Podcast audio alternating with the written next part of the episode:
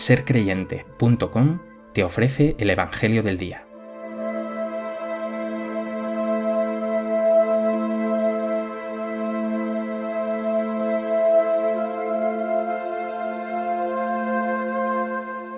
Del Evangelio de Lucas.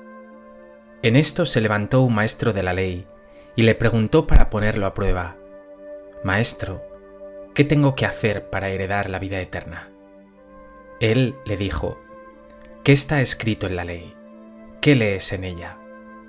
Él respondió, Amarás al Señor tu Dios con todo tu corazón y con toda tu alma y con toda tu fuerza y con toda tu mente, y a tu prójimo como a ti mismo. Él le dijo, Has respondido correctamente, haz esto y tendrás la vida. Pero el maestro de la ley, queriendo justificarse, dijo a Jesús, ¿Y quién es mi prójimo?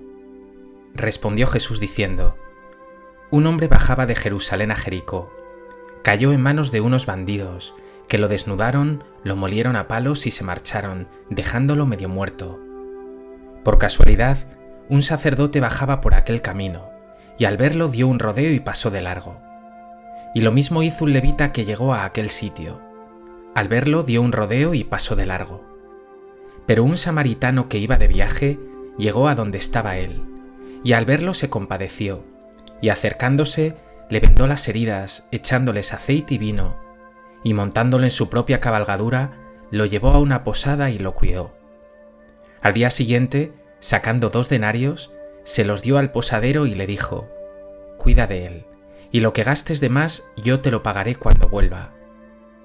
¿cuál de estos tres te parece que ha sido prójimo del que cayó en manos de los bandidos?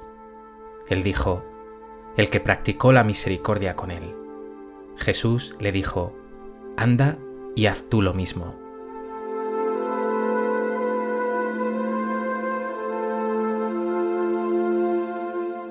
El Evangelio de hoy nos presenta a un maestro de la ley, es decir, a un escriba, planteando al Señor una pregunta crucial.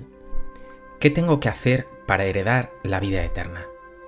Jesús le remita la escritura y acaba alabando su respuesta cuando el escriba explica que lo que en ella se dice es que es preciso amar al Señor tu Dios con todo el corazón y al prójimo como a uno mismo. El escriba, sin embargo, insiste justificándose, incluso excusándose, diciendo, Ya, pero ¿quién es mi prójimo? Jesús, como respuesta, le brindará la parábola del buen samaritano, uno de los relatos más bellos de todos los tiempos.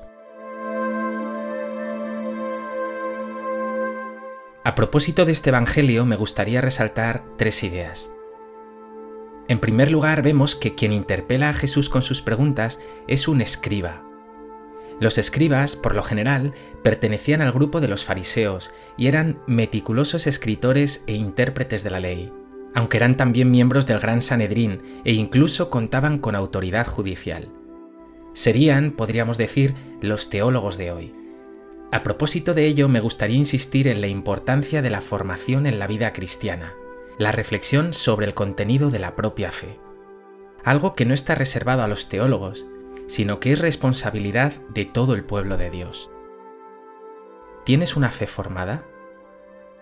¿Lees y estudias para comprender mejor tu fe y dar cuenta de ella a los demás con más contundencia? A la vez conviene recordar que un teólogo sin fe es un loco peligroso. Hay un conocimiento aún más importante, ese conocimiento interior, esa teología arrodillada de quien conoce a Dios por haber pasado con Él muchos ratos, escuchando su voz en la oración. Sin embargo, destacar la importancia de conocer a Dios en la oración no puede librarnos de estudiar profundamente nuestra fe. En segundo lugar, quiero centrarme en el núcleo de este Evangelio, que la clave está en amar a Dios con todas las fuerzas, pero que su reverso natural es el amor al prójimo. Son las dos caras de una misma moneda. Y a menudo nos olvidamos. Personas religiosas son muy dadas a amar a Dios con cultos y palabras vacías y se olvidan a menudo de los heridos del camino, Así lo expresa Jesús diciendo en la parábola que un sacerdote y un levita lo vieron herido, dieron un rodeo y pasaron de largo.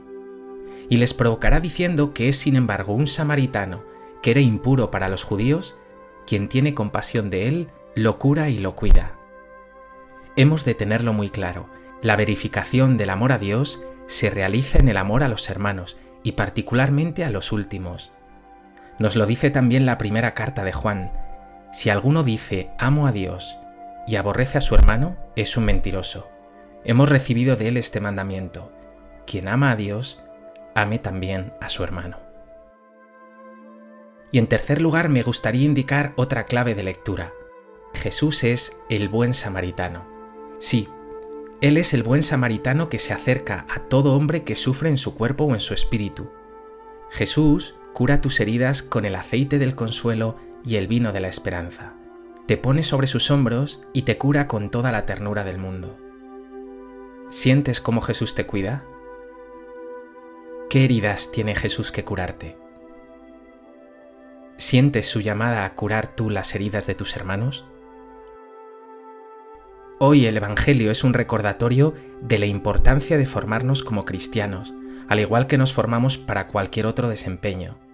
Pero también y sobre todo es una invitación a llevar a cabo una teología arrodillada, a pasar momentos de intimidad junto al Señor y un recordatorio de que no podemos amar a Dios sin amar a nuestros hermanos.